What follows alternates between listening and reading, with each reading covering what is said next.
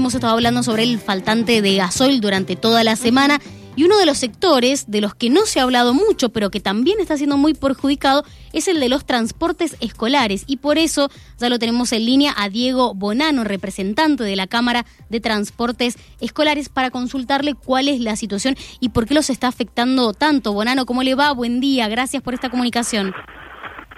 ¿Qué tal? Buen día, ¿cómo les va? Bien, bueno, ¿cómo lo están sufriendo ustedes a esta falta de gasoil?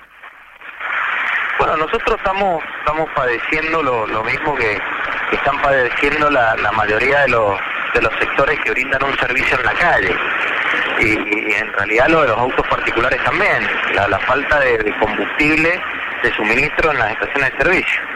Vamos a las estaciones de servicio y nos encontramos con que no, no, no, no hay, no hay gasoil, no están cargando, están cerradas las estaciones de servicio, Después de recorrer cuatro, cinco, seis estaciones, por ahí nos encontramos que en algunas se, está cargando con un cupo limitado de 20 litros aproximadamente, que imagínense para nosotros es, no, no nos puede llegar a cubrir un día, día y medio, eh, dos o tres horas de cola. Entonces, bueno, la verdad que una situación desesperante.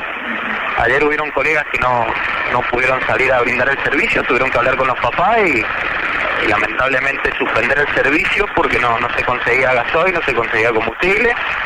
Y, bueno, la verdad que estamos con una desesperación porque, porque bueno, a ver, uno puede tener muy poquito combustible como para eh, poder salir a trabajar, pero en este recorrido de andar por 5, 6, 7 estaciones buscando por todos lados se lo termina consumiendo, que es lo mismo que le terminan cargando unos 20 litros. Entonces, bueno, la verdad que es una situación complicada la que estamos pasando. ¿Y ahora cómo hacen para cargar? Digo, ¿se van avisando entre ustedes en qué estación hay o generalmente ya saben en cuál suele haber mayor suministro? ¿Cómo hacen en lo cotidiano? No, no, estamos a través de, las redes eh, comunicándonos, dando información. Hay colegas que, bueno, eh, eh nos, informan, por ejemplo, en algunas estaciones cuando, cuando van el camión que está descargando combustible y bueno, ahí uno, uno, uno se traslada y, y trata de conseguir y nos vamos, nos vamos comunicando. Lo que pasa es que, bueno, más allá de la comunicación, uno llega a la estación de servicio y le dicen que hay un límite de 20 litros y, y imagínense que esos 20 litros uno ya se los consumió dando vuelta y buscando estaciones de servicio donde, donde cargar. Entonces, es como una situación media, media complicada. Nosotros tampoco podemos estar dos o tres horas en una estación de servicio esperando para cargar porque tenemos horarios establecidos, fijos, de entrada y salida de, escuela de los chicos. Imagínense que nos tenemos que retirar, capaz que estamos todos tres horas y sin poder cargar y que nos tenemos que retirar eh, y sin combustible. Entonces es una situación que, bueno, es, es complicado y lo peor de todo lo peor de todo que, que nos han informado en las estaciones de servicio que cuando esto se, se normalice un poquito y un nuevo sacudón de un 10, 15, 20% de, de aumento. Entonces, ya no solamente tenemos que lidiar con los aumentos de combustible que ya son rutinarios, sino que también tenemos que, lidiar con que no, no, no hay suministro. Justamente, Bonano, eso quería consultarte. ¿Cuánto es el promedio de gastos que ustedes tienen en combustible? Eh, eso depende del recorrido de, cada transportista, porque hoy en día, si le soy sincero, muchos colegas estamos trabajando en el turno mañana en lo que es primaria, ya prácticamente el jardín no lo estamos haciendo, no, no hay demanda, el turno tarde por ahí muchos colegas no, no, no salen, pero pero es, prácticamente el 60-70% de los ingresos lo, lo, lo lo gastamos en, combustible, lamentablemente. y, lo, peor de todo que todos los incrementos, todos los aumentos que, que, se hacen, se hace muy difícil poder trasladárselo a los papás, ya los bolsillos de los papás ya no, no dan más, lamentablemente, les aumentan por todo, todo y por todos lados. Entonces son, son ajustes que por ahí tenemos que asumir nosotros y, bueno, eso hace que a poquito no, nos, nos vayamos fundiendo, lamentablemente. Y, si a eso le tenemos que sumar, que tampoco no podemos cargar combustible, porque ni siquiera hay, no está el líquido para poder cargar, y bueno, la verdad que es complicado. Y todo eso también repercute en lo que hace al mantenimiento del vehículo. Porque con, con, esto del tema del faltante de combustible, uno va a las repuesteras cuando el vehículo se rompe y no hay repuesto porque no el transporte no llegaba, porque no tenía combustible, o sea, es una cadena de problemas realmente que, bueno, todo eso repercute en forma directa en el servicio. justamente cuando las familias toman la decisión de, elegir el transporte escolar, puede ser ya sea por un tema de, comodidad o también por una situación donde eh, los padres, las madres trabajan, no pueden eh, llegar justo a los horarios de, ingreso o de salida de, de sus hijos, hijas, pero en esta situación de, con, con la inflación que hay en, en el país, con los bajos salarios, se torna como un lujo tener un transporte escolar. ¿Ustedes han notado que hay una baja de padres que utilizan este servicio? Sí, hay, una baja eh, muy grande, realmente. Los, padres, como les digo, no, no, el bolsillo ya no les da más. Nosotros tratamos de hacer siempre tarifas más acorde al bolsillo de los papás.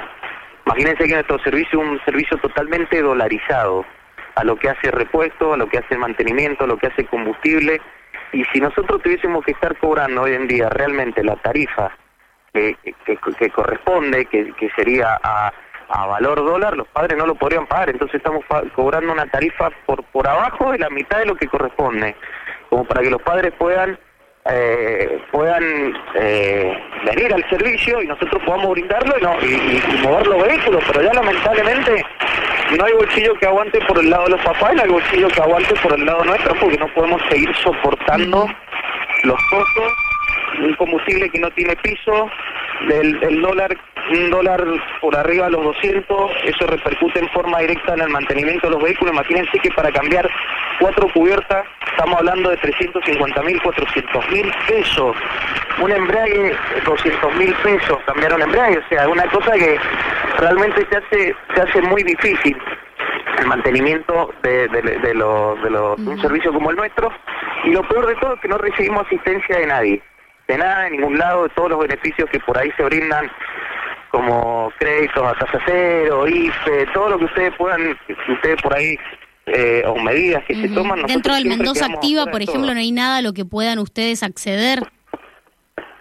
No, no, no, no, no hay nada, no, no, ni por ningún lado, ni a través del Fondo de Transformación, ni, ni, ni, imagínense que para renovar un vehículo, ustedes imagínense, a nosotros nos impusieron la ley de movilidad, que nos ajustaron de 20 años a 10 años la antigüedad, en el 2018. Imagínense que nosotros ahora para comprar, cambiar un, vehículo tenemos que pasar un cero kilómetro. Primero que no hay cero kilómetros, pues no se están importando, hay que pedirlo y esto demora como dos años.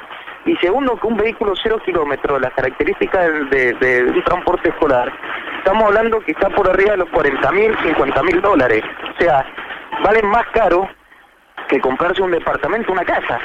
El que tiene 40 mil, 50 mil dólares no se va a meter en un servicio o a ir a comprar o a renovar un vehículo que es puro problema, si no es aumento de combustible, aumento de... O sea, que, sería un tormento. Entonces imagínense lo que sale renovar un vehículo. 40 mil, 50 mil dólares, se compran dos departamentos en, en, las eras, por decirle. Eh, ¿Ustedes han podido retomar... Es una, locura. ¿Han podido recuperar los niveles previos a la pandemia? ¿Cómo, perdón? Si han podido recuperar los niveles previos a la pandemia de trabajo, digo. No, no, no, no, Nosotros, imagínense que primero nos golpeó la ley de movilidad que nos ajustó de 20 a 10 años la antigüedad. Luego vino la, la pandemia, el 2020, nos dejó totalmente inactivos. Con muchas deudas, muchos quedaron en el camino, muchos no pudieron recuperarse, muchos se fueron del país. Hemos perdido colegas, tenemos colegas que han entrado en depresión, han fallecido por la situación grave que hemos, hemos padecido, porque fuimos la única actividad que estuvo prácticamente paralizada en el 2020. En el 2021 cuando volvimos hicimos de manera bimodal y de manera bimodal trabajamos una semana con un cuatro o cinco niños, la otra semana con cuatro o cinco niños, prácticamente muchos se terminaron fundiendo. Ahora en el 2022 es, es algo rutinario el tema de los aumentos constantes, aumentos constantes de combustible, de repuestos, no se pueden renovar la flota, el bolsillo de los padres no les da, ya no va para más, y no recibimos asistencia de ningún lado, ni siquiera algún plan eh, como para decir, bueno, vamos a renovar la flota, vamos a ayudarlo con el tema de los repuestos, vamos a ayudarle con el tema de las tarifas, nada, nada, nada. Entonces, bueno, la situación en nuestro sector cada, cada año es caótica. Claro, eh, Bonano, y hoy para los padres que se están preguntando si asumir o no este gasto, si bien... Eh, hay variedad, pero en promedio, ¿cuánto cuesta enviar un niño a través del transporte escolar? Digo, utilizar este servicio en promedio, ¿no? Uno dos niños, ¿cuánto está costando? Bueno, ustedes para que tengan una idea de, lo, de la tarifa real, la tarifa real que siempre nosotros tuvimos, porque es un servicio totalmente dolarizado, como les digo, todo lo que es el mantenimiento del vehículo, los repuestos, eh, la mano de obra, el combustible, todo se maneja a valor dólar. Siempre la tarifa un viaje completo estuvo en los 70, 80 dólares. Si ustedes lo, volcamos a la realidad, estamos hablando de 16 mil pesos Hoy imposible, imposible que nosotros podamos cobrar eso. Estamos cobrando menos de la mitad. 7.000, 7.500, 8.000 pesos un viaje completo. Entonces, ¿qué pasa? Cuando el vehículo se rompe, cuando hay que hacerle un mantenimiento, es ahí donde vemos que no nos dan los números. Hay una brecha muy, muy grande entre la realidad del mantenimiento de un vehículo a las tarifas que lamentablemente tenemos que cobrar porque a los papás lamentablemente no les da el bolsillo. Entonces eh, eh, es, un problema grave lo que tenemos. Al ser un servicio totalmente dolarizado es, es muy grave la situación. Ni hablar que ya ni siquiera podemos cargar combustible y ni hablar de que, de que los aumentos de combustible ya, ya es algo rutinario totalmente. Bonano, ha sido muy amable por estos minutos. Muchas gracias. No, muchas gracias a ustedes. Bueno, lo escuchaban a Diego Bonano, representante de la Cámara de Transportes Escolares de Mendoza.